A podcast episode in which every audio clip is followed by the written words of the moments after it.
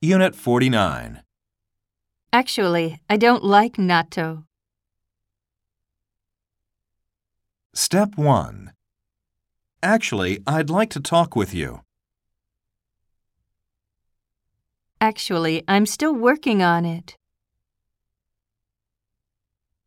Actually, I gained 5 kilos. Actually, we knew it the whole time.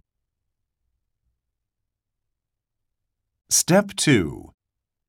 Actually, I don't like oily food very much. Actually, it's not my first time here.